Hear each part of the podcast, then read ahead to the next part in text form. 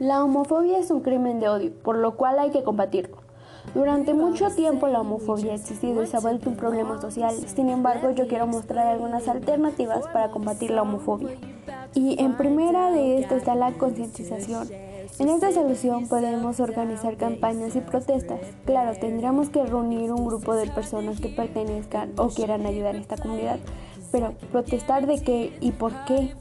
Pues para que el gobierno tome en cuenta todas esas denuncias y los crímenes de odio ocurridos por la homofobia. Para hacer justicia a aquellas personas que sufrieron por culpa de la homofobia, exigir que respeten sus derechos y no los discriminen. Tanto como el gobierno como las personas. Pues ante la ley todos somos iguales y ninguna persona tiene más derechos que otros y todos tenemos derecho a no ser discriminados por ninguna razón.